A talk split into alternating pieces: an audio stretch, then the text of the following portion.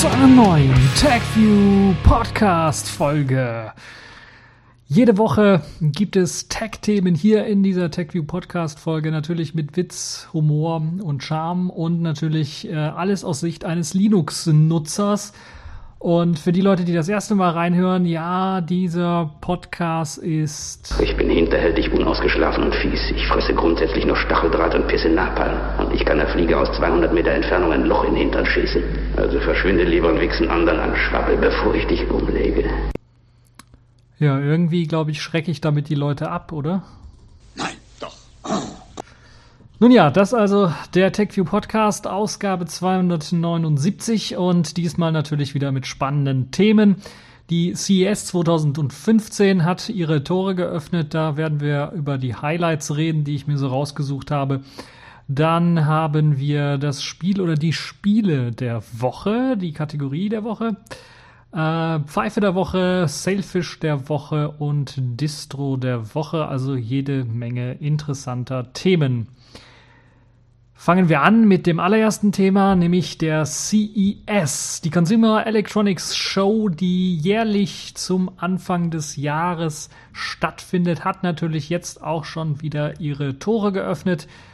Bei äh, diesem Event gibt es halt sehr, sehr viele Sachen zu sehen, die wir in Zukunft wahrscheinlich in den Läden kaufen können aber Zukunft ist ein dehnbarer Begriff, deshalb gibt es auch Sachen, die man wahrscheinlich auch erst in 10, 15 Jahren kaufen kann, die dann so als Konzept erst einmal vorgeschlagen werden oder die dann auch gar nicht realisiert werden, weil es eben keine breite Unterstützung äh, gibt. Es gibt viele Startups, die sich dort präsentieren mit ihren interessanten Ideen und natürlich auch die bekannten Firmen, die dort Sachen liefern. Und immer mehr wandert ja Technik ähm, rein in Geräte, die man nicht so vermutet oder wo man es früher noch nicht so gesehen hat. Unter anderem Autos. Da gibt es schon eine lange Historie an neuen Technikdingern, die dort drin stecken, ganze Computer, die dort drin stecken, die einem helfen, äh, Dinge auslesen zu können, Sensoren, die einem helfen, Messwerte vom Fahrzeug äh, zu empfangen und dann auszuwerten. Und das ist nichts Neues. Aber dass jetzt auf der Consumer Electronics Show auch ja Konzeptcars vorgestellt werden, die so einen Blick in die Zukunft werfen sollen, das ist dann doch schon eine Neuerung. Und hier gerade im Besonderen, wenn es darum geht, autonome Autos vorzustellen. Und dort hat Mercedes bei der diesjährigen CES dann für Aufsehen gesorgt, denn sie haben ihr autonomes Auto F015 vorgestellt. Das ist quasi ein neu erfundenes Auto, erinnert mich so ein wenig an Minority Report, diesen, diesen Film, wo man ähm, auch in eine Art Lederschalsessel dann sich hineinsetzen kann, nicht unbedingt nach vorne schauen muss, wenn man denn äh, mit dem Wagen fährt, sondern der Wagen fährt selbstständig und man kann sich dann eben zu seinen Begleitern, die im Wagen sitzen, einfach hindrehen und äh, dann dort äh, miteinander quatschen oder Poker spielen oder was auch immer einem dort einfällt. Und dieses Konzept hat man hier auch übernommen. Und so hat man eine ja, Doppelklapptür, die sich nach innen öffnet. Das heißt, die vordere Tür öffnet sich normal, wie, bei, wie man wie es beim Auto kennt. Und die hintere Tür öffnet sich äh, dann allerdings wie ja beim Saloon auch. Äh, deshalb heißt das Design, glaube ich, auch Saloon Design oder Saloon-Tür. Öffnet sich dann äh, äh, entgegengesetzt zu dem, was man aktuell kennt. Also nicht zur äh, genauso wie die vordere Tür, sondern entgegensetzt zur vorderen Tür, so dass äh, man in der Mitte keine Säule mehr hat, die einem stört, sondern einfach ein Loch drin hat und dort dann in das Fahrzeug einsteigen kann. Die Sessel oder die Sitze werden gedreht, wenn die Türen sich öffnen in die Richtung, in äh, die sich die Türen öffnen. Und dann hat man die Möglichkeit, ganz komfortabel dort einzusteigen, sich einfach umzudrehen und dann ähm, entweder nach vorne gucken man kann auch selber noch fahren, das ist vielleicht auch eine Besonderheit. Also Mercedes will einem da das Fahren und den Fahrspaß nicht komplett äh, verbieten, sondern bietet da auch immer noch ein Lenkrad an und Pedale, womit man dann die Möglichkeit hat, selber das Auto zu steuern. Das Auto sieht sehr, sehr futuristisch aus. Man kann sich das vorstellen, wenn es halt eben in der Mitte keine Säule hat und die Türen sich so seltsam öffnen, dann muss es natürlich auch irgendwie futuristisch aussehen. Und wenn es ein autonomes Fahrzeug sein soll, dann muss es natürlich noch extra futuristisch aussehen. Und es erinnert dann doch wirklich ein wenig an Minority Report, vor allen Dingen an äh, wegen der großen ähm, äh, und sehr flachen Scheibe, die man vorne halt eben hat, die dann ähm, bis über den Kopf des Fahrers wirklich geht und wo der Fahrer dann also auch die Möglichkeit hat, nach oben zu schauen und dann die Sterne oder den Himmel zu sehen. Äh, und dieses äh, Auto hat dann natürlich auch eine futuristische äh, Frontschnauze, würde ich mal sagen. Das heißt, da sind in dem sehr lang und großgezogenen Kühlergrill nicht nur das Mercedes-Logo, was äh, beleuchtet ist, sondern natürlich auch das Licht selber mit eingebaut. Natürlich die neuesten, ich glaube, Xeon oder LED-Scheinwerfer sind da mit an Bord. Äh, mit einem äh, neonfarbenen Blau leuchtet das Ganze. Luxus pur könnte man jetzt meinen, doch dieses F015 soll kein Messegag sein, sondern soll tatsächlich eine Revolution ankündigen. Wahrscheinlich wird es das Fahrzeug so nicht geben, aber die Technologie in dem Fahrzeug, die das autonome Fahren erlauben soll, ist quasi, so sagt Mercedes zumindest, in ein paar Jahren wirklich äh, dann äh, marktfähig und auch in ja, Serienproduktion dann wirklich auch ähm, erstellbar oder herstellbar und dann wahrscheinlich auch irgendwann mal kaufbar. Das kommt allerdings eher dann nicht mehr auf technische Probleme an, sondern auf Zulassungsrichtlinien, ähm, die dann ein bisschen geändert werden müssten damit so ein Auto dann auch auf unseren Straßen fahren kann. Das habe ich ja bereits schon mehrmals erwähnt, wo es um autonome Autos geht. Das dauert noch so ein bisschen. Dieses futuristische Design, das würde mich auch sehr freuen, dass wenn dann mal dieses, dieser Einheitsbrei an Autos, den man jetzt so kennt, dann einmal abgelöst wird durch ein etwas futuristisches Design wie dieses hier von Mercedes. Das sieht schon mal sehr, sehr genial aus. Das muss man durchaus schon sagen. Es ist allerdings auch ein wenig ungewöhnlich, wenn es darum geht, zum Beispiel den äh, Radstand äh, oder die Gesamtlänge dann, ja, Gesamtlänge vielleicht nicht so ganz, aber den Radstand mit 3,61 Meter ist dann doch schon etwas lang. Und äh, 5,22 Meter ist dann die Gesamtlänge des Wagens. Und das macht natürlich erstens, dass der Innenraum sehr groß erscheint und wirkt. Natürlich dann durch diese salonähnlichen Türen, also die sich so nach außen öffnen, ist es natürlich dann auch ähm, ja, wirkt das alles ein bisschen was größer. Man hat halt eben nicht diese Säule in der Mitte, ähm, was dann natürlich auch nochmal dazu beiträgt, dass das Ganze einem größer erscheint, als es dann in Wirklichkeit ist. Ja, ähm, man kann dann, wie gesagt, sich äh, dann einfach umdrehen und dann mit seinen Beifahrern quatschen und der Wagen fährt dann von selbst. Damit der Wagen auch keine Unfälle baut, gibt es spezielle Sensoren, die natürlich ähm, die Fußgänger erfassen.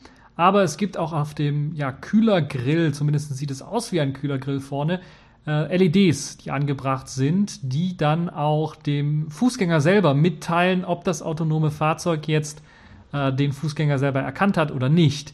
Das wird halt mit Hilfe von verschiedenen Farben, die dort dargestellt werden, auf äh, dem Kühlergrill quasi dann dargestellt oder angezeigt, so dass man ähm, einen mitlaufenden blauen Lichtbalken an der Frontseite hat, äh, der dann äh, mitläuft mit dem Fußgänger, der gerade zum Beispiel die Straße überquert und die dem Fußgänger dann auch ganz genau deutlich machen, okay, ich darf jetzt sicher sein, dass das Auto hier mich erkannt hat und nicht einfach losfährt.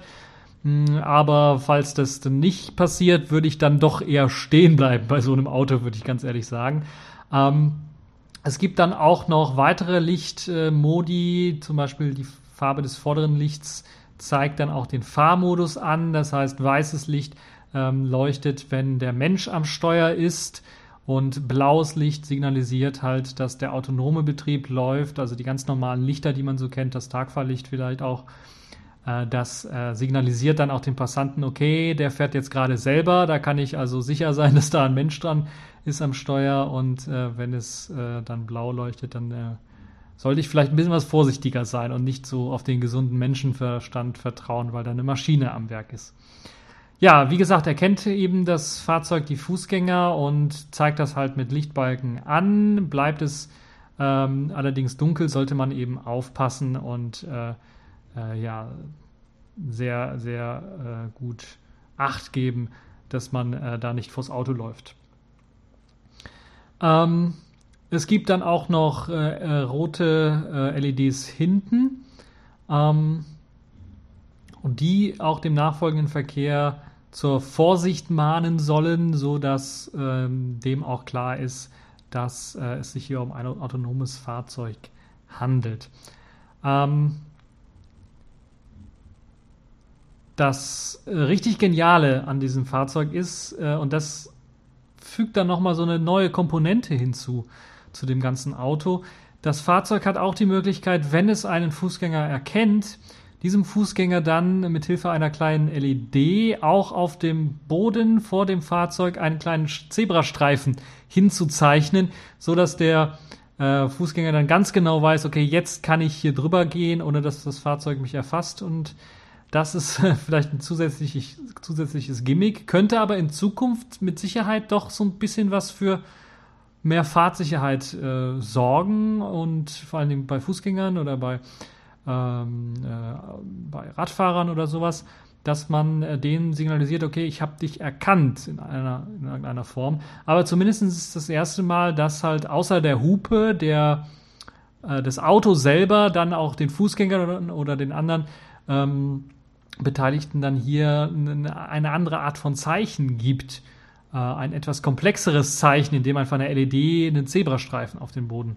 projiziert, als dass es normales, ein normales Lichtzeichen oder eine Hupe äh, oder ein Blinker dann eben wäre. Und das ist äh, sehr interessant, wie ich finde, aber ich fürchte, das ist mehr als nur ein, das bleibt einfach nur ein Konzept, das wird sich einfach nicht durchsetzen, weil das wenig Sinn macht, außer so ein Gimmick zu sein. Kommen wir ein bisschen zu den äh, technischen Innereien des Autos für die Leute, die sich dafür interessieren. Das Ganze wird natürlich mit einem Hybridmotor, einem F-Cell Plug-in Hybrid angetrieben. Äh, also eine Brennstoffzellentechnik, äh, die zur Stromerzeugung mit an Bord ist und eine Hochvolt-Batterie, die für diesen Antrieb sorgen. Der Antrieb gibt es bereits schon in oder gab es bereits schon in früheren Forschungsfahrzeugen, zum Beispiel dem F125. Das ist also nichts Neues. Äh, zur Wasserstoffspeicherung sind auch äh, Drucktanks vorgesehen. Die waren jetzt in dem Prototypen anscheinend nicht drin. Und an jedem dieser Räder soll eben ein Elektromotor sitzen, der 136 PS und 200 Newtonmeter schafft und dadurch halt eben äh, auch richtig viel PS. Das heißt, die Dauerleistung äh, liegt beschränkt dann halt mit der Brennstoff oder durch die Brennstoffzelle bei 163 PS. Und äh, ansonsten lassen sich, wenn die Batterie nicht leer ist, 272 PS abrufen. Und damit soll der Wagen dann in 6,7 Sekunden von 0 auf 100 beschleunigen können. Äh, nee, ja, von 0 auf 100 beschleunigen und ne? damit soll der Wagen in 6,7 Sekunden von 0 auf 100 beschleunigen und 200 Kilometer erreichen. 200 Kilometer pro Stunde erreichen da stimmt was in dem Satz von, von äh, Heise nicht, den ich nicht so ganz verstehe. Also 6,7 Sekunden von 0 auf 100 klingt nach einem realistischen Wert für das Gerät, äh, für, für das Auto. Und die Reichweite des Ganzen soll dann etwa bei 1100 Kilometer liegen, bei 0,6 Kilogramm pro 100 Kilometer Verbrauch. Ja, ein sehr interessantes Auto, wie ich finde, hat sehr viele Leute dann doch interessiert, weil auch die Technik innen drin natürlich sehr ausgereift und ausgebaut ist. Da kann man sich auch die verschiedenen äh, Bilder hier anschauen vom Auto, erstmal von hinten, von vorne natürlich, äh, wie das Ganze denn aussehen äh, soll, wie es Fuß, Fußgänger erkennen soll, wie es den Zebrastreifen aufmalen soll und wie das dann von innen aussieht. Sehr futuristisch, da wird eigentlich fast alles im Innenraum zu einem Display, zu einem Touch-Display, wo man da mit rumspielen kann. Das heißt, die Mittelkonsole fällt quasi komplett weg, sondern man hat nur noch ein langgezogenes großes Touch-Display vorne aber man hat ein Lenkrad immer noch, das ist also da äh, mit Pedalen auch, wo man dann äh, das ganze Auto dann auch steuern kann. Man hat die Möglichkeit, wenn man äh, einen kleinen Tisch aufstellen möchte, den dann auch aufzustellen. Und neben den Türen, die mit einem Touch-Display und äh, ausgestattet sind, gibt es dann auch äh, natürlich die Armlehne und ja, das, was man herkömmlich als Becherhalter oder sowas bezeichnen könnte, wo dann natürlich auch ein Touch-Display drauf ist, wo man dann verschiedene Sachen natürlich dann auch äh, mitmachen äh, kann. Das Ganze wird dann auch noch mit Gesten gesteuert, nicht nur mit Sprache. Das heißt, sehr, sehr futuristisch, wie man das halt eben gewohnt ist von solchen Konzeptcars. Ob das so auf den Markt kommt, wage ich alles zu bezweifeln. Trotzdem ist das eine sehr interessante Geschichte und äh, sehr interessante Bedienungskonzepte, die zumindest in Anreizen oder Anteilen dann vielleicht auch in den Neufahrzeugen dann äh, im kommenden Jahr zu sehen sein werden oder in diesem Jahr schon zu sehen sein werden. Ja, kommen wir von äh, dem Mercedes-Autos hin zu einem etwas anderen Thema, was aber nicht auch minder interessant ist auf äh, der CES, was auch immer vorgestellt worden sind, nämlich Handys oder Smartphones. In dem Fall geht es um Handys und da habe ich mir was Besonderes rausgesucht für alle ja, Nokia-Liebhaber im Grunde genommen, denn Microsoft hat ja im Grunde genommen den Namen Nokia erstmal mal gekillt, aber wollen dann doch jetzt wieder ein Handy rausgeben, also kein Smartphone, sondern ein Handy rausgeben, das nicht mit Windows Phone ausgestattet ist und das zumindest auf den Bildern immer noch mit dem Namen Nokia beworben wird. Das ist das Einsteiger-Handy von Microsoft, äh, das 39 Euro kosten soll mit dem Namen Nokia 215. Und das soll ja ein Einsteiger-Handy sein, das die Nokia 130er-Reihe äh, so ein bisschen ablösen soll. Ich glaube, Azure-Reihe heißt die auch, wenn ich mich nicht ganz komplett irre. Äh, ausgestattet eben mit einem S30 Plus Betriebssystem. Das ist so ein ja, Cousin vom Symbian, könnte man sagen. Äh, und äh, mit T9 Tastatur, einer echten Tastatur mit Knöpfen, wirklich, einem Steuerkreuz und zwei Aktionstasten. ist eigentlich gar nicht so schlecht. Ich sag mal 39 Euro. Man hat dann eben nicht vollkommen eine App-Auswahl oder sowas, wie man das vom Smartphone her kennt, aber trotzdem halt eben das, was man so im Grunde braucht zum Telefonieren und äh, ja, es ist vor allen Dingen vielleicht für als Zweitgerät gedacht oder auch in äh, Schwellenländern wie Asien, Afrika äh, gedacht, äh, dafür, dass man halt eben ähm, mal so ein Telefon hat, was dann ein bisschen was mehr kann als so ein normales Telefonieren, äh, aber noch kein richtiges Smartphone ist. Ja, die Größe ist auch recht kompakt, 116 x 50 x 12,9 Millimeter und es wiegt etwa 79 Gramm. Äh, Kunststoffgehäuse natürlich. Äh, es kommt schon jetzt im ersten Quartal 2015 auch nach Deutschland in verschiedenen Farben. Schwarz, Weiß und Grün sind hier abgebildet. Ähm, wie schon der Vorgänger verfügt natürlich auch dieses Nokia 215 über die Möglichkeit, zwei SIM-Karten im Mini-SIM-Format dann einzulegen. Also nicht Micro- oder Nano-SIM, sondern Mini-SIM. Format einzulegen und das Handy greift dann eben auf äh, GSM zurück, kann aber auch ins Internet gehen und äh, dafür nutzt es eben Edge oder GPRS. Ähm, WLAN und äh, GPS sind nicht an Bord, also darauf muss man dann verzichten, aber für den Internetgenuss per Edge oder GPRS, äh, wenn man das wirklich Genuss nennen kann, reicht es dann doch. Äh, zur vorinstallierten Software gehört der Browser. Das ist ein Opera-Browser oder basierend auf Opera. Ich vermute auf den Operas mit eben der eigenen, wie ist die Presto Engine, glaube ich, und nicht auf äh, den neuen äh, Chromium oder Chrome-basierenden äh, Browser. Die Bing-Suche ist natürlich standardmäßig dort eingerichtet, wie man es von Microsoft her dann auch gewohnt ist. Twitter, Facebook Messenger sind äh, und Facebook selber sind mit an Bord, also solche Apps äh, für die Leute, die halt eben da irgendwie was mitmachen wollen. Ähm, das ähm, Handy ist recht klein und besitzt deshalb auch nur ein ähm, kleines Display mit 2,4 Zoll und eine Auflösung von 320 x 240 Pixeln. Das ist wegen der Größe auch ja, vollkommen ausreichend, würde ich mal sagen. Wird ja auch ähm, äh, nicht dazu benötigt, glaube ich, um großartig Webseiten anzusurfen.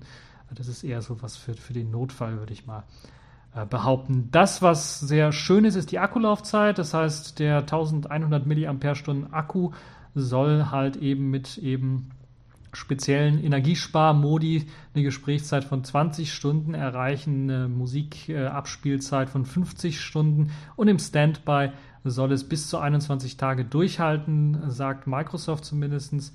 Und ja, zur Ausstattung des Weiteren gehört dann ein 8 äh, Megabyte äh, RAM auch sehr wenig, aber wahrscheinlich ausreichend für das, was das System kann.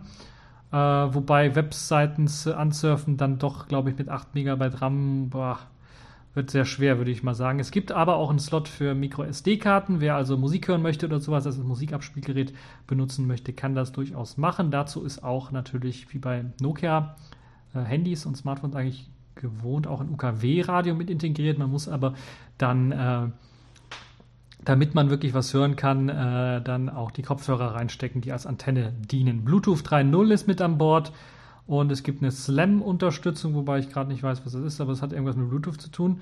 Äh, und die Kamera, die dort auch verbaut ist, ja, da gibt es auch eine Kamera, löst mit 0,3 Megapixeln auf, äh, befindet sich auf der Rückseite. Also Videochat oder sowas kann man damit nicht machen. Ja sehr preisgünstig, 39 Euro. Wenn man da nochmal 39 Euro drauflegt, ist man aber schon bei einem halben Smartphone. Da gibt es also schon einige Android-Smartphones, die sowas können, die dann wirklich mit Apps beliefert werden können, die ja nicht immer ruckelfrei laufen und nicht immer die drei neuesten 3D-Spiele spielen können, aber dann doch ähm, ja, aufgebessert werden können zum Telefonieren und fürs Internetsurfen dann alle Male reichen und zumindest dann auch 3G bieten, also UMTS bieten, wenn nicht LTE.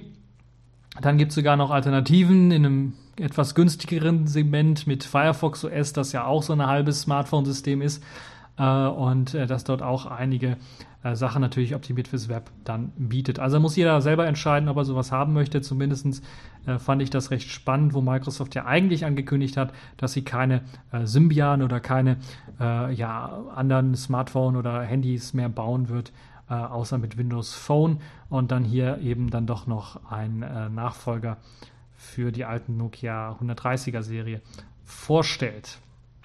Bleiben wir direkt bei Smartphones und bei Handys. Dort gibt es was Neues und Interessantes von Asus. Asus hat da das Zenfone 2 vorgestellt. Das ist ein 5,5 Zoll großes Smartphone. Jetzt würdet ihr sagen, was ist denn daran so besonders? Äh, zwei Dinge. Zum einen ist es ein 64-Bit-Prozessor, der da verbaut ist. Es ist das erste Smartphone mit 4 GB Arbeitsspeicher. Das heißt, es nutzt die 64 Bit-Prozessoren da richtig aus und dann auch die Speichergrenze, die da ver, äh, verfällt. Es soll allerdings auch eine Variante mit 2 GB RAM geben, aber ein weiteres besonderes, eine Besonderheit an diesem Smartphone ist, dass der Prozessor ein Intel Atom Z3580 ist, also ein Intel-Prozessor und kein ARM-Prozessor, eine x86-Architektur der dann natürlich im Zusammenhang mit den 4 GB RAM ordentlich viel Leistung rausholen kann. Das könnte ich mir gerade vorstellen in Sachen ähm, ja, Webseiten ansurfen, JavaScript und so weiter und so fort, dass da eine ganze Menge an Speed rausgeholt werden kann. Ähm, es gibt noch nicht sehr viel weitere Informationen, weil äh, Asus jetzt zu dem Zeitpunkt, wo ich äh, diesen Podcast hier aufnehme, gerade, glaube ich, das ist gerade mal zwei, drei Stunden her, den Event äh, ausgeführt hat oder gerade oder noch auf die Bühne kommt und das Asus Zenfone 2 erstmal genauer vorstellt und dann wahrscheinlich die Spezifikationen darüber genauer äh, rausbringt. Das Einzige, was man dazu sagen kann, ist, dass es Dual-SIM-fähig sein soll, LTE mit bis zu 550 Megabit, also Cat 4 unterstützen soll.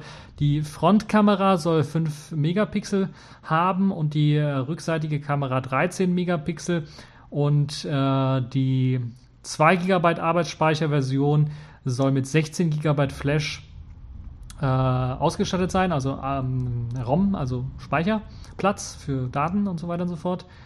Und ähm, 200 US-Dollar soll das äh, Zenfone 2 dann in dieser Variante kosten. Gegen äh, Aufpreis kann man dann auch eine 32 oder 64 Gig äh, Version dann einfach äh, erstehen. Ein Micro SD-Kartenslot ähm, ist auch an Bord, das heißt, ihr könnt auch das Ganze erweitern, was sehr schön ist. Akku ist, soweit ich das gesehen habe, nicht austauschbar. Ähm, ausgeliefert wird das Ganze mit Android 5.0 Lollipop, wahrscheinlich die aktuellste Version 5.0.1, wenn ich mich nicht irre, aber mit einer eigenständigen UI, die sogenannte Zen UI. Ja, ähm, es gibt natürlich noch weitere Handys und weitere Smartphones, die jetzt von Asus hier vorgestellt worden sind. Äh, 13 Megapixel und Zoom beispielsweise. Da soll es einen optischen Zoom geben. Also äh, 10 Linsen sollen verbaut sein in äh, dem äh, Zenfone Zoom. Äh, so nennt sich dieses äh, Smartphone, das eben dann ultrascharfe Bilder machen soll, auch mit Zoom. Dreifach optisch, wie gesagt, digital zwölffacher Zoom, ein Bildstabilisator mit dabei. Der Autofokus arbeitet mit einem Laserstrahl, soll dadurch sehr schnell sein und auch im minimalen Abstand für Makroaufnahmen beträgt, äh, beträgt dann 5 cm. Äh, versierte Fotografen können dann auch äh, verschiedene Einstellungen durchführen, wie man es von so einer Kamera eigentlich gewohnt ist. Weißabgleich, ISO-Werte und vieles, vieles mehr lässt sich da manuell äh, einrichten. Ähm, ansonsten auch wieder Full HD Bildschirm, 5,5 Zoll Diagonale, 5 Megapixel Frontkamera, Android 5.0. Äh, kennt man alles schon, allerdings soll das Zoom dann mindestens 400 US-Dollar kosten, also deutlich teurer als jetzt das Zenfone 2. Das sind also jetzt die neuen Smartphones von Asus. Ich will mich jetzt nicht bei jedem Hersteller an neuen Smartphones aufhalten, weil da gab es auch noch einige andere, die was vorgestellt haben. Aber das war halt eben eines, was ich dann doch vorstellen wollte. LG hat auch wieder was rausgebracht da. Neues G-Flex 2, kann ich mal kurz erwähnen. Also nochmal ein gekrummte Bananentelefon quasi. Äh, nee, also Zenfone 2 habe ich nur erwähnt, weil es halt eben 4 GB Arbeitsspeicher haben soll und weil es mit dem Intel-Prozessor ausgestattet ist. Das ist, sieht man ja auch nicht alle Tage. Deshalb vielleicht doch interessant.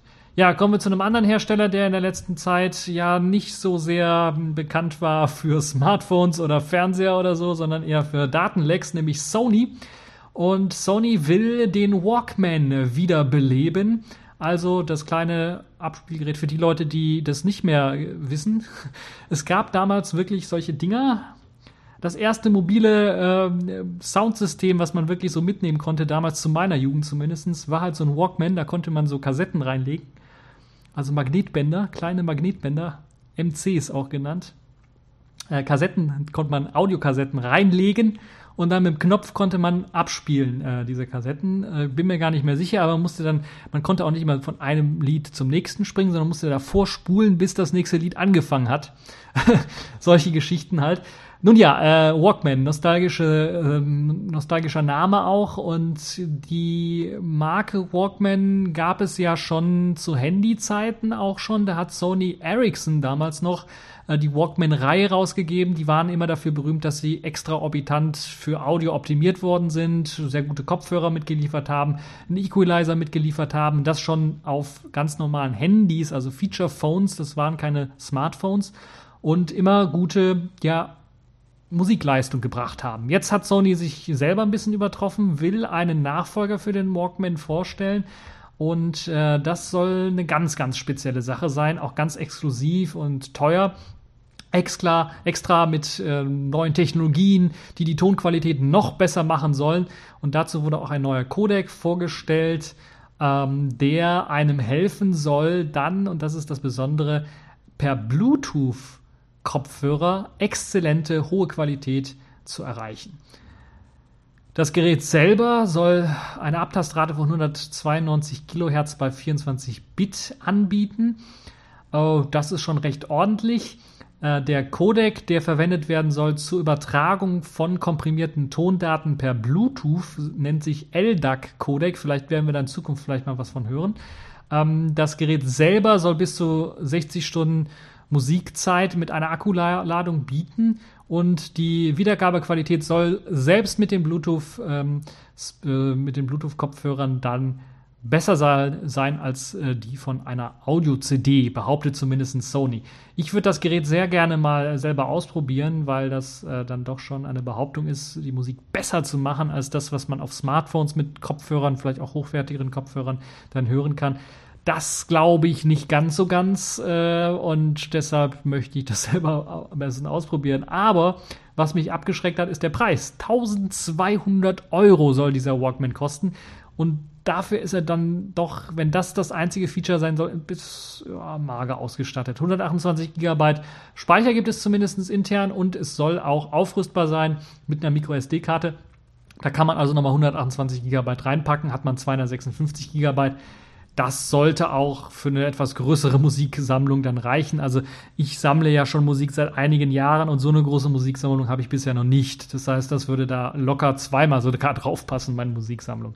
Aber das kommt natürlich darauf an, wie viel Musik man wirklich äh, sammelt und wie viel man wirklich auch äh, sich anhört und abspielt äh, und abspielen möchte und ob man wirklich auch so einen sehr teuren MP3-Player, würde ich mal sagen, äh, dann haben möchte, wo es ja jetzt keine MP3s sind. Also primär ist es nicht für MP3s gedacht, sondern dann auch für Formate, die vielleicht lossless sind. Und da ist natürlich äh, mehr Speicher immer besser. Und dazu zählen dann halt die Musikformate wie FLAC, ELEC, AIFF und ja, das war es dann im Grunde genommen schon. Dann gibt es natürlich auch die komprimierten äh, Sachen, wobei AIFF ja natürlich auch schon komprimiert ist. Also FLAG vor allen Dingen, das, das ist äh, so das Format, was ich so kenne. äh, was da sehr gut ist. Äh, aber natürlich auch die komprimierten Formate MP3, AAC in den verschiedenen Formaten, LC und HE, WMA, LPCM und DSD, die sagen mir persönlich gar nichts, äh, vielleicht euch irgendwie. Natürlich ist das äh, Walkman-Gerät inspiriert von Smartphones. Es sieht auch fast aus wie so ein Smartphone, nur mit einem etwas kleineren Display. Lasst mich nicht lügen. Ich glaube, es ist 4 Zoll. Also es, man sieht auf dem Screenshot das Display auf jeden Fall, ja, genau, 4 Zoll äh, das Touch-Display und äh, hat eine Auflösung von 854 x 480 Pixel, ist natürlich jetzt nicht die schärfste und beste, ähm, ist halt primär für Musik gedacht, nicht für Videos, obwohl man natürlich auch Videos abspielen kann. Dazu zählen halt eben auch äh, H264 kodierte und Windows Media 9, äh, Media Video 9 kodierte Sachen. Äh, Im Grunde genommen fast alles, was Android auch abspielen kann, denn auf der auf dem äh, Walkman, äh, Sony Walkman NW ZX2, so heißt der vollständige Name, läuft eine Android-Version, eine etwas ältere Android-Version, ich glaube 4.2 äh, läuft da drauf, aber äh, ja, das dürfte da keine großen Probleme machen, äh, weil es halt eben nicht primär so als App-Sammlung gedacht ist, obwohl man das sicherlich auch machen kann und Leute dann da auf die Idee kommen werden, dann ein paar Apps zu installieren.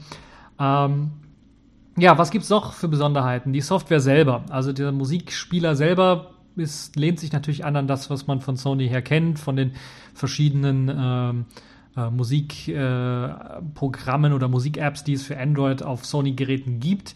Äh, vom Design her sieht es da auch fast gleich aus. Das, was das besonders macht, sind spezielle Software-Features, die damit eingebaut sind, die den Sound ein wenig erweitern sollen. Auch, äh, lasst mich nicht lügen, es heißt, glaube ich, HXE oder H, irgendwie, irgendwas mit H. Äh, das ist eine Technologie, die erlauben soll, den Sound breiter, satter zu machen. Ähm, das wird dadurch irgendwie ermöglicht, dass halt äh, ja quasi etwas nicht abgeschnitten wird am Sound, der normalerweise bei anderen abgeschnitten wird. Ist schwer zu erklären. Es gibt ein paar interessante Videos, die man sich auch angucken kann, neben dem Artikel, der das nicht so ausführlich beschreibt, aber trotzdem immer noch ausführlicher, ausführlicher als all, äh, einige anderen. Ähm, ein sehr interessantes Gerät, wie ich finde. Der Preis ist ein bisschen was überteuert. Ähm, das Gerät sieht auch ja wie so ein Smartphone aus, was vor ein paar Jahren rausgekommen ist, weil es etwas dicker auch ist, sehr große Tasten auch bietet. Ähm, ob es jetzt wirklich ein Gerät, es ist ein Gerät für Liebhaber. Ich glaube, es ist kein Gerät, was sich jetzt der Autonormalverbraucher kauft, sondern das ist wirklich was für Liebhaber. Wobei ich noch nicht weiß, ob man Liebhaber damit überzeugen kann, wirklich.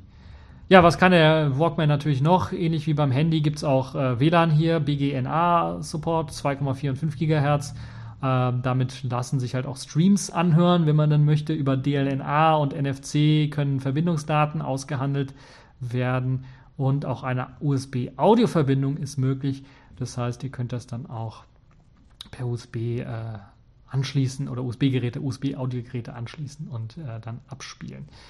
Ja, 200 235 Gramm wiegt das Ganze, äh, 64,7 mal 130,4 mal 16,2 Millimeter ist es groß und gerade diese 16,2 Millimeter sind schon etwas dick, wenn man es mal im Vergleich mit dem Handy, mit dem Smartphone sieht. Äh, trotzdem, boah. Im Frühjahr 2015 soll das Ganze erhältlich sein für die Leute, die 1200 Euro haben äh, in der Tasche und nicht wissen, was sie damit anfangen sollen. Äh, nee, Kauft es euch nicht, spendet lieber mir diese 1200 Euro. Ähm, Spendenbutton gibt es natürlich, um den Podcast zu unterstützen.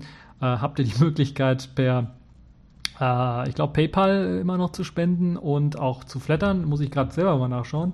Ähm, weil das, soweit ich weiß, nicht auf jeder Seite möglich ist, äh, dort einfach für eine Folge zum Spenden, sondern da müsst ihr wirklich auf die Infoseite gehen, das TechView Podcast und habt dort dann einen Spenden-Button. PayPal. Flatter sehe ich hier gerade nicht. Müsste, ist vielleicht im RSS-Feed drin, weiß ich gar nicht. Äh, ich habe auf jeden Fall Flatter irgendwo gehabt, weil ich manchmal Nachrichten bekomme, oh, zwei Cent eingenommen für diesen Monat oder sowas.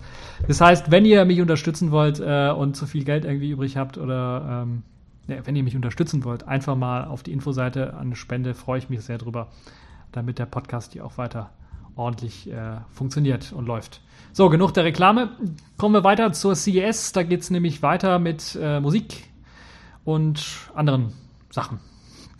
Dort hat nämlich Avangent Glyph, ich glaube, es ist eine französische Firma, äh, einen neuen äh, Netzhautprojektor mit Kopfhörer vorgestellt. Jetzt denkt euch, hä? Zum Geier einen Netzhautprojektor. Ja, zunächst einmal sieht es aus wie ein ganz normaler Kopfhörer, den man sich normal aufsetzt, der über den Kopf geht wirklich und also ohne Kabel und so.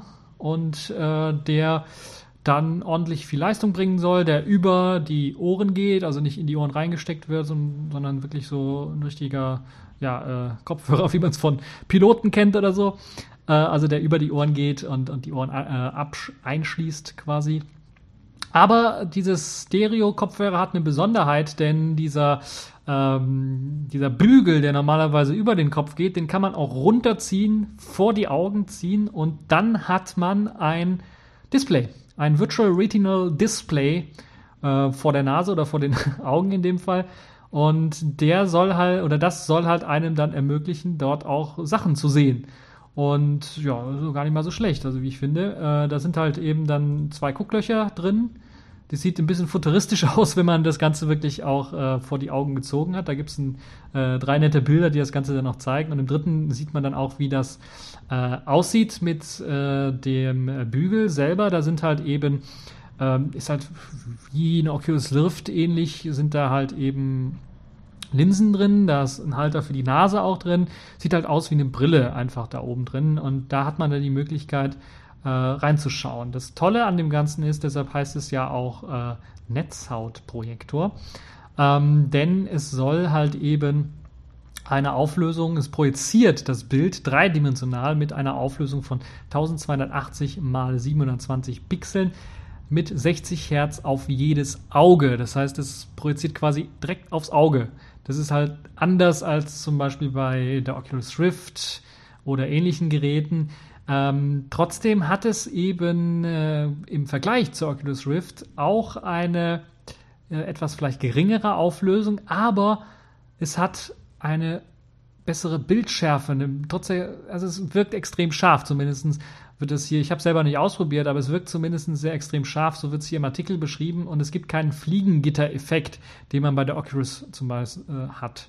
Das Sichtfeld ist allerdings etwas geringer, beträgt hier 45 statt 100 Grad, ist also viel geringer als bei der Oculus Rift und ähm, ja, es wird im Grunde genommen eine Kinoleinwand simuliert mit Hilfe dieses äh, Avantgarde Glyph und kein Rundumblick, wie man es von der Oculus Rift her kennt. ist also ein anderes Konzept, ist eine andere, ist für andere Leute gedacht. Die Tonqualität soll sehr ordentlich sein und äh, es soll halt eben auch die Möglichkeit geben, dann den Lärm vom Außen den irgendwie abzuschwächen und äh, ja, es gibt natürlich auch für Leute, die eben dann so einen Kinofilm privat auf der Couch genießen möchte und möchten und vielleicht die anderen Familienmitglieder möchten was anderes sehen, kann man sich einfach äh, den Kopfhörer anziehen, die Klappe runterklappen und dann sich seinen eigenen, in seine eigene Welt abtauchen, ohne großartige Probleme zu haben. Das ist also möglich. Ähm, passt vielleicht auch in die Zeit, äh, wo Leute äh, immer mehr Sachen alleine mit sich selber machen wollen. Ich erinnere da an die Selfie-Sticks, äh, die es zu kaufen gibt für diverse Kameras, um Videoaufnahmen und so weiter zu machen. Ich habe jetzt schon einige Videos auch gesehen von Leuten, die es auf der CES dann auch gemacht haben, die sich also keinen extra Kameramann besorgt haben, sondern sich selber dann so ein bisschen aufnehmen. Ja, äh, müsste man vielleicht ein bisschen Gesellschaftskritik anbringen äh, an der Stelle, aber äh, ja, dann äh, klingt das immer so, als äh, äh, ob ich dann nur. Ihr könnt aber auch nur meckern, meckern, meckern. Und das möchte ich natürlich nicht. Nun ja, diese äh, Avantgarde Glyph soll oder wurde auch als Kickstarter unterstützt, wurde mit Kickstarter unterstützt und soll dann auch an die ersten Kickstarter-Unterstützer ausgeliefert äh, werden, und zwar im Herbst 2015, also wahrscheinlich im Oktober soll es dort die Auslieferung geben und bis äh, Mitte Januar kostet es 500 US-Dollar noch, wenn ihr das unterstützen wollt, und dann 600 US-Dollar.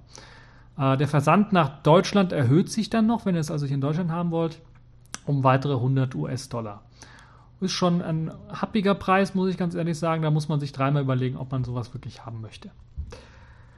Ja, kommen wir mal weiter zu einem weiteren spannenden Thema auf der CES, nämlich Inside the QNX Maserati. So heißt dieses kleine Video von Crackberry, was ich rausgesucht habe. Nämlich dort hat BlackBerry, ja, das ist die Firma, die eigentlich immer kurz, also angeblich immer kurz vor der Pleite steht.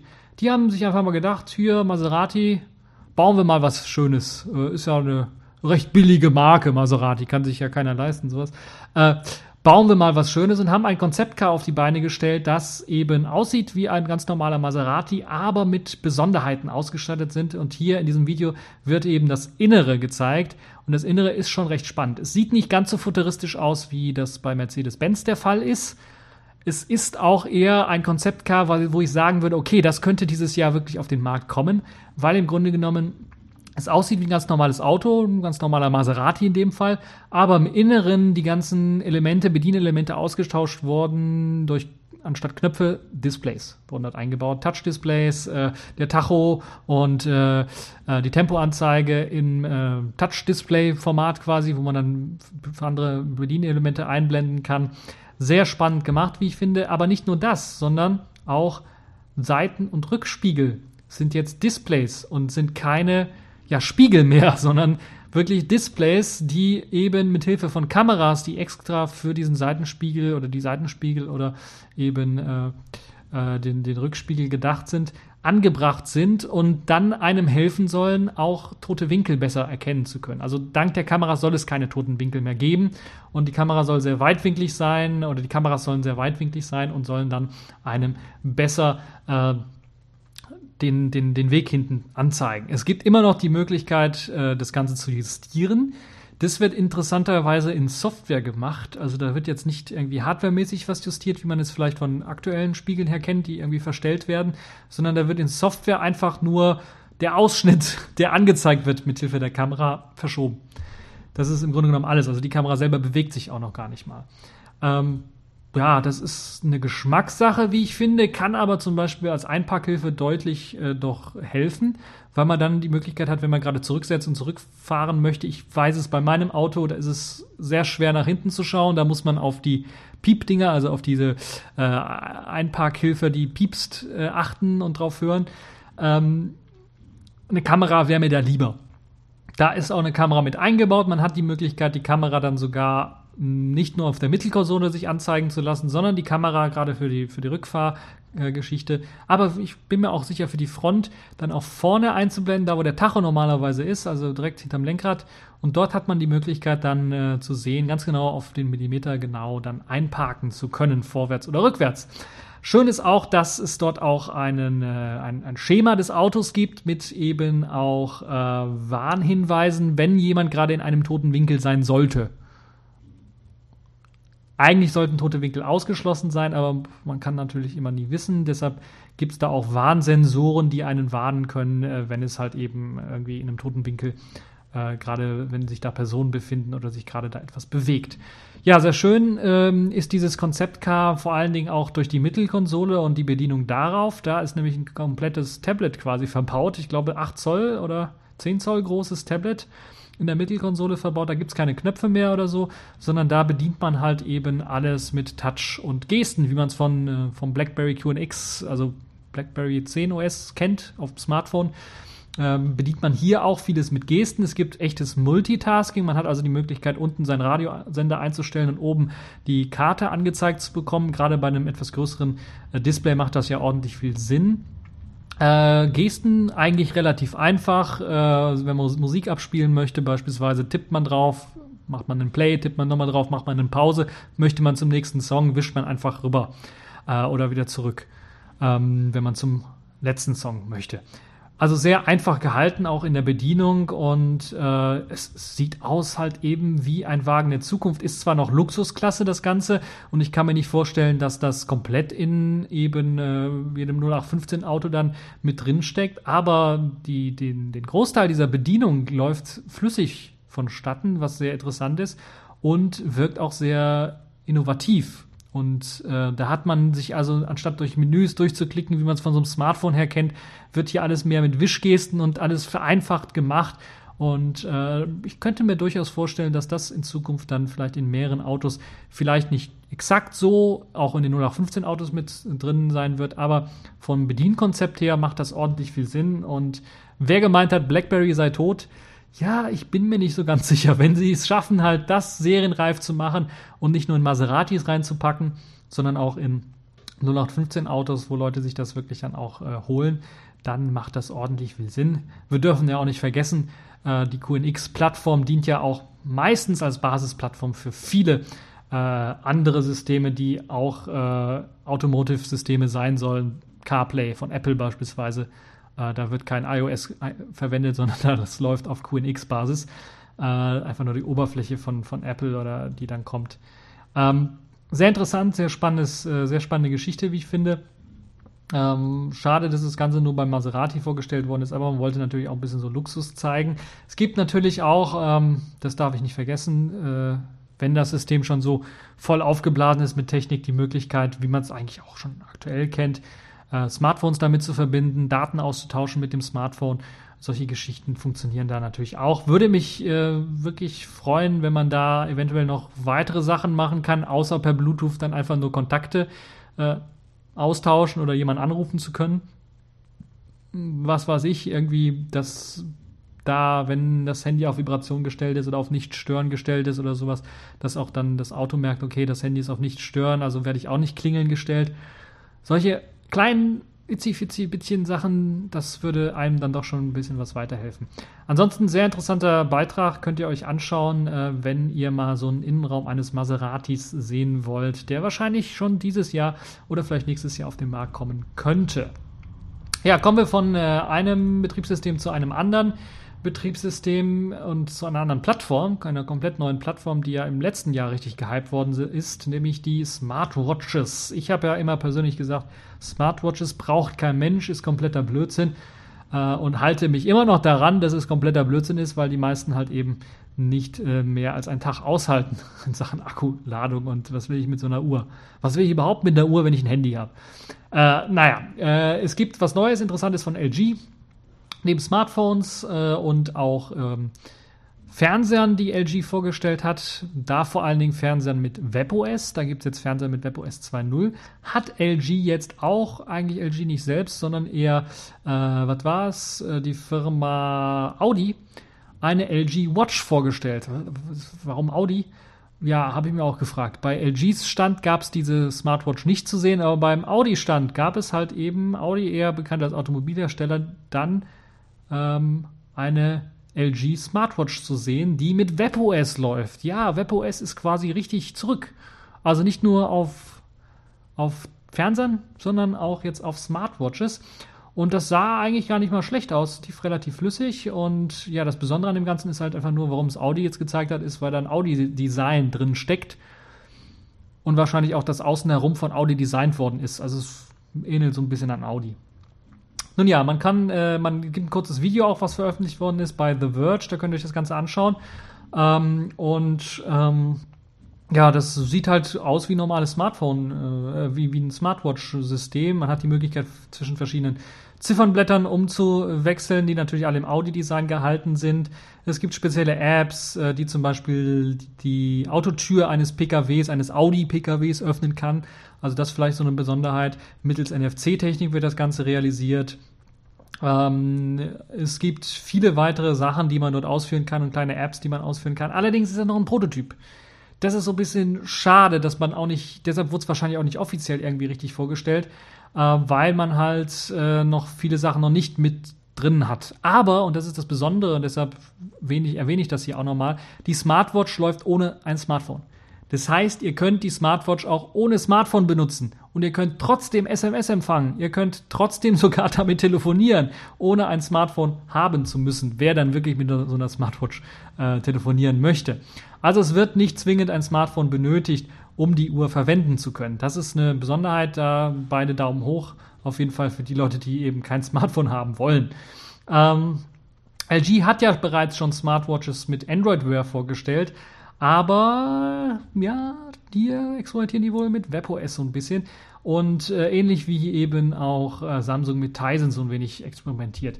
Im Innenraum dieser Smartphone läuft eine noch nicht so richtig bekannte CPU, aber von den ersten Videochen, Videochens, die man da gesehen hat, äh, kann man davon ausgehen, dass es ein Qualcomm Snapdragon 400 Prozessor ist, der dort verwendet wird. Boah, der ist halt, äh, ich glaube, für eine Smartwatch ordentlich gut ausgestattet. Ja, es gibt äh, eine Listenansicht der installierten äh, Apps und eine kreisförmig angeordnete Apps-Übersicht, zwischen der man wechseln kann. Also entweder man benutzt die Liste und scrollt dann mit dem Daumen auf dem, oder man hat eben so eine kreisförmige App-Übersicht.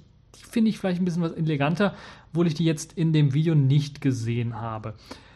Dieser Prototyp und das WebOS da drauf laufen relativ flüssig. Es gab mal hier und da ein paar Mikroruckler, die man dann doch gesehen hat, aber das muss man ganz einfach sagen, äh, liegt einfach daran, weil es wirklich ein Prototyp ist, weil die Markteinführung erst 2016 geplant ist. Also erst in einem Jahr plant man wirklich diese LG Smartwatch mit WebOS rauszubringen. Bis dahin soll das App-Ökosystem auch so weit aufgebaut sein, dass halt man auch vernünftige Apps für eben diese Smartwatch bekommt ja, eine spannende Sache, wie ich finde. LG mit WebOS ist back. Äh, wunderbar. Ja, kommen wir noch zu einer weiteren äh, sehr interessanten Geschichte, wie ich finde, bevor wir dann zu den Kategorien der Wochen kommen. Das ist jetzt vielleicht etwas, weil ich ein bisschen was kritischer sehe, aber es ist zumindest die beste Idee, die ich bisher gesehen habe bei den Start-up-Firmen, also die bei den kleinen Firmen, die einfach mal neue Ideen und Innovationen reinhauen wollen, fand ich das eine der besten, besseren Ideen, weil alles andere war so ein bisschen Mumpitz aus meiner Sicht. Ähm, und zwar ist das Okidokis mit äh, der ja, Haustüre, die sich mit dem Smartphone öffnen lässt. Jetzt fragen die alle, hä? Haustüre mit Smartphone öffnen? Och nö. Doch, das soll möglich sein. Da wird einfach ein speziell auf dem Schloss befestigtes Gerät mit Motor angebracht, hat den Schlüssel schon eingebaut und kann dann eben die Haustür öffnen. Vollautomatisch. Hä, wozu braucht man sowas? Habe ich mich auch gefragt. Das ist, glaube ich, der größte Knackpunkt an, dem ganzen, an der ganzen Geschichte. Ein automatischer Türöffner ist natürlich schön, wenn das so automatisch funktionieren würde. Also ich komme zur Haustür und habe mein Smartphone in der Tasche und die kommunizieren irgendwie per NFC oder Bluetooth oder sowas und dann weiß die Tür, okay, sofort, ich spring auf aber wenn ich dann mein Smartphone rausholen muss, in die App reingehen muss und dann sagen muss, Tür auf, dann bin ich doch zehnmal schneller mit meinem Schlüssel, selbst wenn ich da zehn andere Schlüssel noch dranhängen habe. Äh, und stellt euch mal vor, ihr seid besoffen. da ist es ohnehin schon schwierig, mit dem Schlüssel da richtig reinzutreffen und die Tür aufzumachen und vor allen Dingen dann auch noch die richtige Tür aufzumachen. Aber wenn ihr dann mit dem Smartphone die Tür aufmachen sollt, da hat sich aber Okidokis auch was ausgedacht. Da gibt's nämlich kleine Armbändchen, die man sich anziehen kann. Die muss man dann einfach nur, da gibt's einen Aufsatz für, für das Schloss, einfach nur vor das Schloss halten und dann geht die Tür auch auf. Das heißt, das wird wahrscheinlich bei NFC oder anderen Kommunikations-, Funkkommunikationsmitteln, äh, Nahfunkkommunikationsmitteln, wird dann halt irgendwie kommuniziert und dann wird die Tür aufgemacht. Ja, äh, Sieht auch recht spannend aus, wie ich finde. Es gibt dann natürlich auch noch äh, andere Möglichkeiten mit einer äh, Scheckkarte, ähnlich wie man es vom Hotel her kennt. Die muss man da nicht reinschieben, sondern nur dran halten und dann öffnet sich die Tür auch. Ähm, persönlich erschließt sich der Sinn noch nicht, aber es ist zumindest eine sehr innovative Idee. Äh, und ähm, könnte vielleicht äh, für die Leute, die etwas schusselig mit dem Schlüssel umgehen, dann durchaus eine interessante Sache sein. Interessant vielleicht auch was weiß ich, das ist ein einziger Anwendungszweck, der mir so einfällt, ist, wenn man äh, Kinder hat und man gerade arbeiten ist und die Kinder kommen nach Hause, die Tür ist verschlossen und die Kinder haben einen Schlüssel nicht dabei oder äh, man weiß, dass sie dir immer den Schlüssel ver verschusseln oder sowas, dann hat man die Möglichkeit halt, die rufen einen an und dann hat die Möglichkeit per Handy dann einfach zu sagen, per Internet dann auch einfach zu sagen, okay, Haustür auf da gab es auch schon mal andere Lösungen, auch aktuell schon andere Lösungen, die das auch können. Das ist also nichts Neues, wobei ich immer sehr skeptisch bin bei solchen Lösungen, weil meine Haustür dem Internet anvertrauen, ihr spinnt wohl. Und äh, ja, genauso skeptisch sehe ich dieses Projekt hier auch. Trotzdem wollte ich es vorstellen, weil vielleicht für den einen oder anderen doch interessant und vielleicht kann der ein oder andere mich dann doch belehren im Kommentarbereich unten einfach belehren, was man dann damit anfangen kann und wozu das Ganze dann doch spannend und interessant sein könnte. Ja, äh, das also zur CES 2015 sehr interessante Themen, die ich da gefunden habe. Wenn ihr noch was Spannendes gefunden habt, was ich komplett übersehen habe oder was ich mit Absicht vielleicht komplett übersehen habe, dann meckert im Kommentarbereich und äh, stellt es einfach mal vor, was ihr dort gesehen habt oder was ihr so spannend fand auf der CES äh, 2015. Die läuft ja noch zu dem Zeitpunkt, wo ich das Ganze aufnehme. Äh, aber ich meine zumindest das Wichtigste abgefrühstückt zu haben, außer jetzt kommt irgendeine Firma und meint so, ja, am letzten Tag, da zeige ich es dir. äh, das glaube ich und hoffe ich dann doch nicht für diesen Podcast. So, machen wir weiter. Accepted. Connecting. Ouch. Complete. System activated. All systems operational.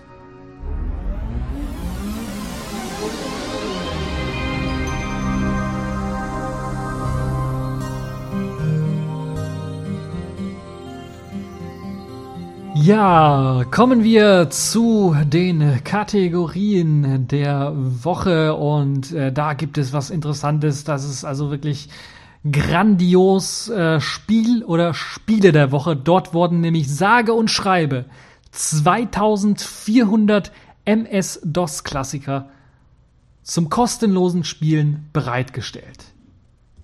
Was hat er? Zieht er Nebenluft? Hat er offene Socken? Nein, er hat kürzlich was für die Birne gekriegt. Das ist ihm nicht bekommen. Aha. Von wem denn? Ist mit einer Pilzau zusammengestoßen. Hm, hat er so richtig was am Scheitel eingefangen, ja? Mhm. Nein, das habe ich nicht. Ich rede von archive.org, die tatsächlich 2400 MS-DOS-Klassiker im Browser spielbar machen und kostenlos zur Verfügung stellen. Darunter so Spiele wie Wasteland, Dune und viele, viele weitere Spiele, die man halt eben von der DOS-Box her kennt, die man in der DOS-Box emulieren kann. Ähm, alles spielbar direkt in dem äh, in, auf der Webseite. Die Sammlung der MS-DOS-Games, da einfach mal draufklicken auf archive.org. Äh, in dem Artikel ist das Ganze verlinkt. Da gibt es auch ein kleines Video, wo Sid Meier's äh, Colonization gezeigt wird aus, äh, aus dem Jahr 1994. Und da gibt es auch den Link zu eben archive.org. Archive.org ja eigentlich bekannt eher dafür, dass die Webseiten archivieren. Und jetzt haben sie halt eben alte MS-DOS-Klassiker archiviert. Zum Beispiel Prince of Persia. Stunts, Wolfenstein 3D, SimCity, Super Street Fighter 2, Indiana Jones und The Last and the Last Crusade, uh, Donkey Kong, Castle Wolfenstein, Leather, Leather, Leisure Suit Larry 1, Land of the Launch. Uh, was gibt's da noch? Metal Gear. Also ich komme aus dem Schwärmen kaum mehr raus. Das ist irgendwie unglaublich. Nein, doch. Ja, und ähm, Disneys DuckTales, na gut, das vielleicht nicht so ganz. Ähm, also einfach unglaublich. Die Bilder werden, äh, die, die Spiele werden dort mit Bildern äh, und einer kleinen Wertung und wie viele Leute sich das Ganze schon angeschaut haben, äh, ja, dort äh, angeboten und man kann dann einfach irgendwie auf was draufklicken und dann wird es einfach im Browser geladen. Was haben wir denn da noch? Es gibt halt ellenlang. Also die Liste hat, glaube ich, 100 Ergebnisse. Es scrollt man weiter, werden, werden neue Ergebnisse geladen von neuen äh, interessanten Spielen. World Circuit. Ah, sehr interessante, geile Spiele einfach nur. Auch teilweise 3D-Spiele oder zumindest erste 3D-Versuche, die man so bei MS-DOS eben machen konnte, sind mit dabei und kann man sich anschauen und durchspielen. Also das finde ich relativ krass. Äh, Bomber, klicke ich mal an, ist ein Bomberman-Clown, soweit ich weiß klickt man es an, kriegt man halt eben einen anderen Ausschaltknopf, hat die Möglichkeit drauf zu klicken. Ah, ist kein Bomberman, sondern ist halt äh, Bomber. Äh, natürlich klar, ist so ein Side-Scrolling-Game, wo man mit einem Bomber rumfliegt und Bomben abschießen kann. Das Ganze wird wirklich in der DOS-Box geladen. Es gibt den Original-Sound. Man hat die Möglichkeit, mh, hm, noch nicht, ein virtuelles Ge Keyboard oder Gamepad einzublenden. Vielleicht für die Leute, die das auf dem Smartphone oder so zocken wollen, sicherlich sehr interessant. Ansonsten müsst ihr das wirklich mit Lasst mich nicht lügen. Irgendwie geht's. Ihr könnt es auch in Vollbild schalten, was sehr geil ist, weil das dann natürlich auf einem großen Bildschirm ein bisschen was seltsam aussieht. So, Space. Und schon bin ich tot. Es gibt äh, natürlich die Pfeiltasten, womit ihr das Ganze steuern könnt, die Space-Taste und so weiter und so fort. Also ich sollte nicht gleichzeitig zocken und reden. Vor allen Dingen seht ihr ja sowieso nicht, wie ich zocke und verliere. Auf jeden Fall eine ganze Menge ellenlange Liste an Spiele, die ihr einfach spielen könnt. Und jetzt hängt das Ganze ein bisschen, egal, schließen. So.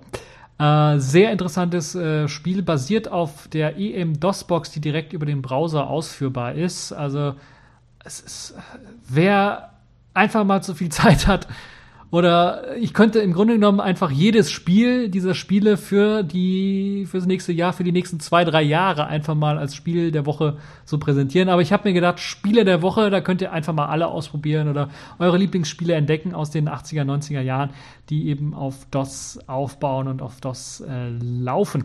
Das ist sehr, sehr geil gemacht und kann ich euch nur empfehlen, da reinzuschauen und äh, mal ein bisschen was durchzuzocken.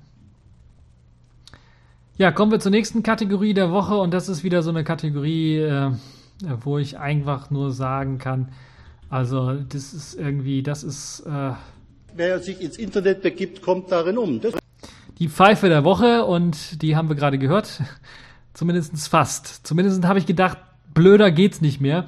Aber es ist klar, es gab mal wieder einen Terroranschlag von islamistischen Terroristen. Und klar, das erste Forderung, die dann kommt, hat jetzt einen Tag zumindest gedauert, war natürlich die Forderung nach Vorratsdatenspeicherung. Ich wusste sofort Vorratsdatenspeicherung, CDU, CSU und UL. Und haben natürlich recht behalten. UL hat das natürlich wieder in die Kamera gesagt, dass er wieder die Vorratsdatenspeicherung haben möchte, weil damit eben solche Sachen verhindert werden können. Kompletter Blödsinn, habe ich mir gedacht. Da wissen doch alle, zum einen gibt es in Frankreich schon die Vorratsdatenspeicherung und er hat nicht geholfen, diesen Anschlag zu verhindern, wie wir ja gesehen haben. Zum anderen ist natürlich kompletter Blödsinn. Je mehr Daten man sammelt, umso schwieriger, schwieriger wird das Ganze auszuwerten und man hat präventiv sowieso keine, also fast keine Möglichkeit da irgendwie. Man hat ja jetzt schon die Möglichkeit, wenn man einen konkreten Verdacht hat, äh, da irgendwie nachzuforschen. Braucht man die Vorratsdatenspeicherung nicht für. Also kompletter Blödsinn, kompletter Unsinn äh, ist halt der UL. Äh, wer, was soll man dazu noch sagen? Äh, UL es wird regiert von Sicherheitsbeamten. Das ist ja sein Nickname.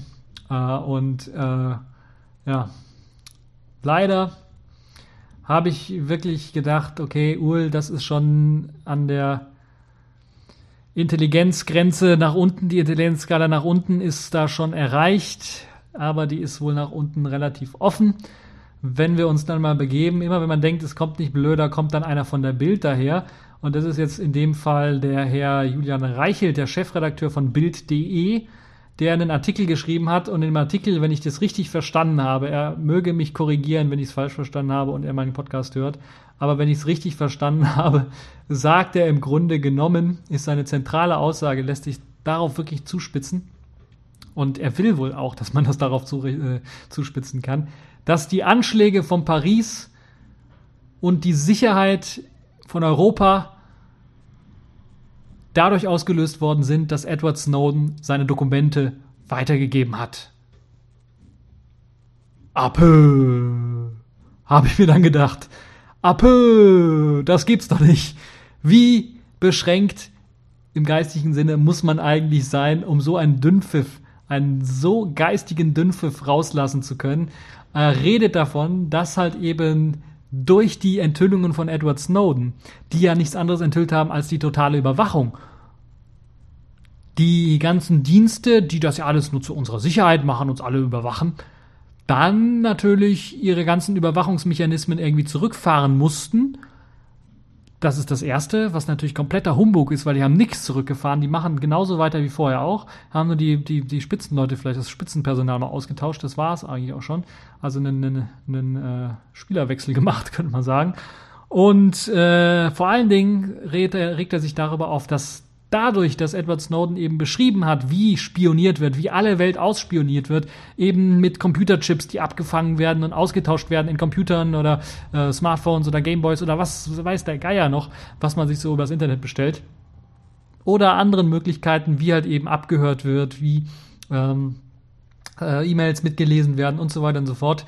Die Terroristen natürlich dann auch eben den Vorteil gehabt haben, um zu sagen, okay, das wird so und so gemacht. So und so macht die NSA. Oh, da haben wir eine Sicherheitslücke. Müssen wir beheben, diese Sicherheitslücke.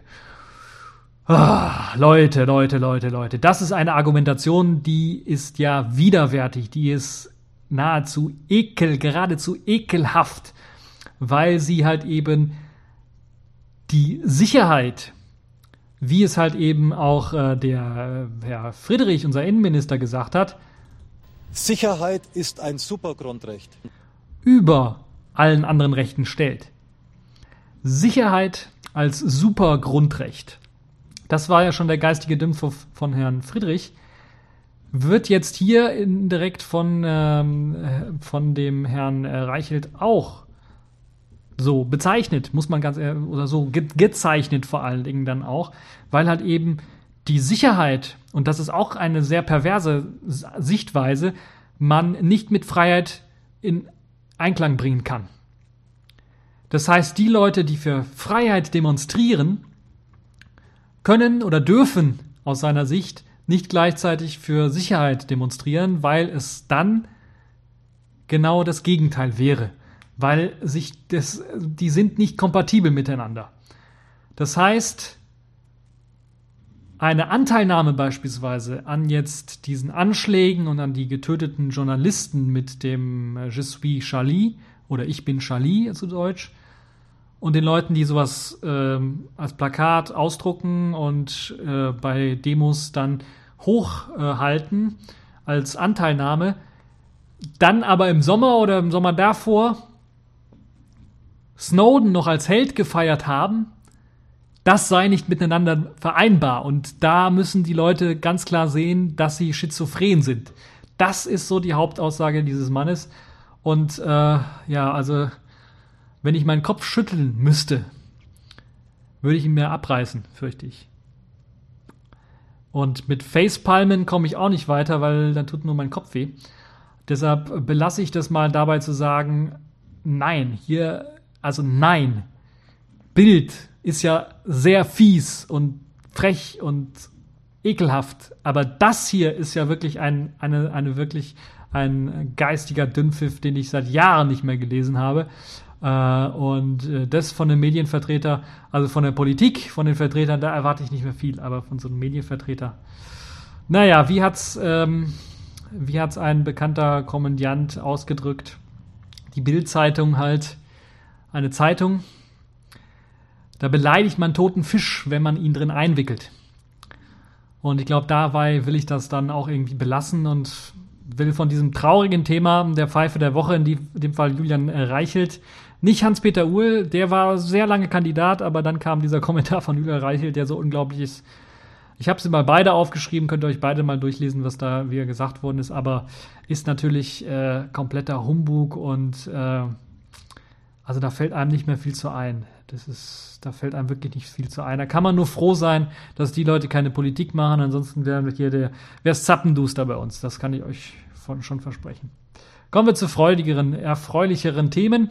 Dem Selfish der Woche. Dort habe ich wieder eine neue interessante App rausgesucht. Working Hours Tracker heißt das Ganze. Und das macht genau das, was der Name eigentlich auch schon sagt, nämlich äh, das Aufzeichnen der Arbeitsstunden. Wenn man arbeitet, selbstständig zu Hause irgendwie oder irgendwo anders oder man allgemein an einem Projekt oder sowas arbeitet und mal einfach mal aufzeichnen möchte, wie lange arbeitet man dran, hat man die Möglichkeit mit diesem Working Tracker Hours dann ähm, Working Hours Tracker genau so rum äh, dann die Möglichkeit diese Stunden, die man arbeitet, aufzuzeichnen. Dafür gibt es einen Timer, der eben in einer Datenbank die Startzeit abspeichert, auch die Möglichkeit hat, äh, dann auch die verschiedenen nach verschiedenen Kategorien die Stunden, die man gearbeitet hat, dann sich auch anzeigen zu lassen. Beispielsweise kann man sich anzeigen lassen, okay, wann hat man heute angefangen zu arbeiten, wann hat man aufgehört zu arbeiten, äh, wann sollte man angefangen und wann sollte man aufhören mit der Arbeit.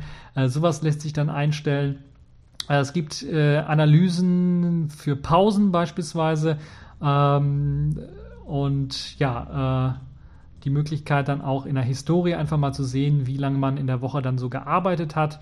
Äh, und das ist vielleicht sehr, sehr interessant und spannend. Man muss natürlich, das ist das, was ich so ein bisschen als Nachteil sehe, ähm, immer noch die App dann halt eben anklicken und sagen, okay, ich bin jetzt fertig mit der Arbeit und so weiter und so fort. Aber so hat man die Möglichkeit, so ungefähr zu tracken und muss das nicht selber irgendwie ausrechnen, kompliziert, weil man da meistens nach der Arbeit sowieso keinen Bock dazu hat äh, hat man dann die Möglichkeit, dann zu sehen, wie viel Zeit hat man investiert. Ist vielleicht auch für Open Source Entwickler oder für Leute, die allgemein an irgendwelchen Hobbyprojekten arbeiten, sehr interessant, weil manchmal wird man da auch gefragt, ja, wie viel hast du da an Zeit investiert?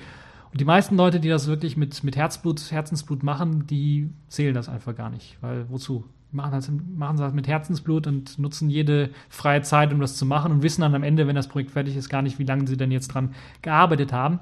Das lässt sich halt eben mit diesem Working, Hour, Working Hours Tracker dann feststellen und dort gibt es halt die Möglichkeit, äh, das dann halt eben auch hochzurechnen für ganze Wochen oder sogar Monate und äh, wenn nicht sogar Jahre. Mit äh, eben auch der Möglichkeit, Pausen einzubauen und so weiter und so fort. Also sehr schön gemacht. Diese App sieht auch sehr einfach aus. Könnt ihr euch einfach mal anschauen, falls ihr das braucht. Der Code ist auf openrepos.net, äh, der ist das Binärpaket auf openrepos.net, also im Warehouse zu finden. Ansonsten gibt es da auch, ist Open Source. Äh, es gibt auch einen GitHub-Link, da könnt ihr euch das Ganze auf GitHub anschauen. Lasst mich nicht lügen. Gibt es hier eine Lizenz, die ich sehen kann? Ich sehe keine. Äh, nach irgendeiner Open Source Lizenz wird es schon sein, die da nie verwendet wird. Dann könnt ihr die Möglichkeit, habt ihr die Möglichkeit, das anzupassen, eventuell, falls ihr denn wollt. Also, das ist das Safish der Woche, Working Hours Tracker. Kommen wir zur Distro der Woche und damit auch ja zum allerletzten Topic in dieser Woche. Und zwar ist das Xtix. Hört sich irgendwie seltsam an, aber ist im Grunde genommen ganz einfach. Und zwar ist das nichts anderes als eine aktuelle Ubuntu-Version mit einem sehr aktuellen Genau, also Ubuntu LTS basierend jetzt in dem Fall, Xtix 15.1, ne, Ubuntu 14.10 basierend, nicht 14.04 basierend, 14.10 basierend und teilweise auf Debian Jessie basierend mit einem aktuellen GNOME. GNOME 3.14 wird damit geliefert in der Shell, äh, in der GNOME Shell Variante. Also die aktuellste Version, die kriegt man bei Ubuntu jetzt eigentlich so gar nicht. Wird da direkt mitgeliefert. Es gibt aber auch eine Lite-Variante, die mit Razer Qt ausgestattet daherkommt.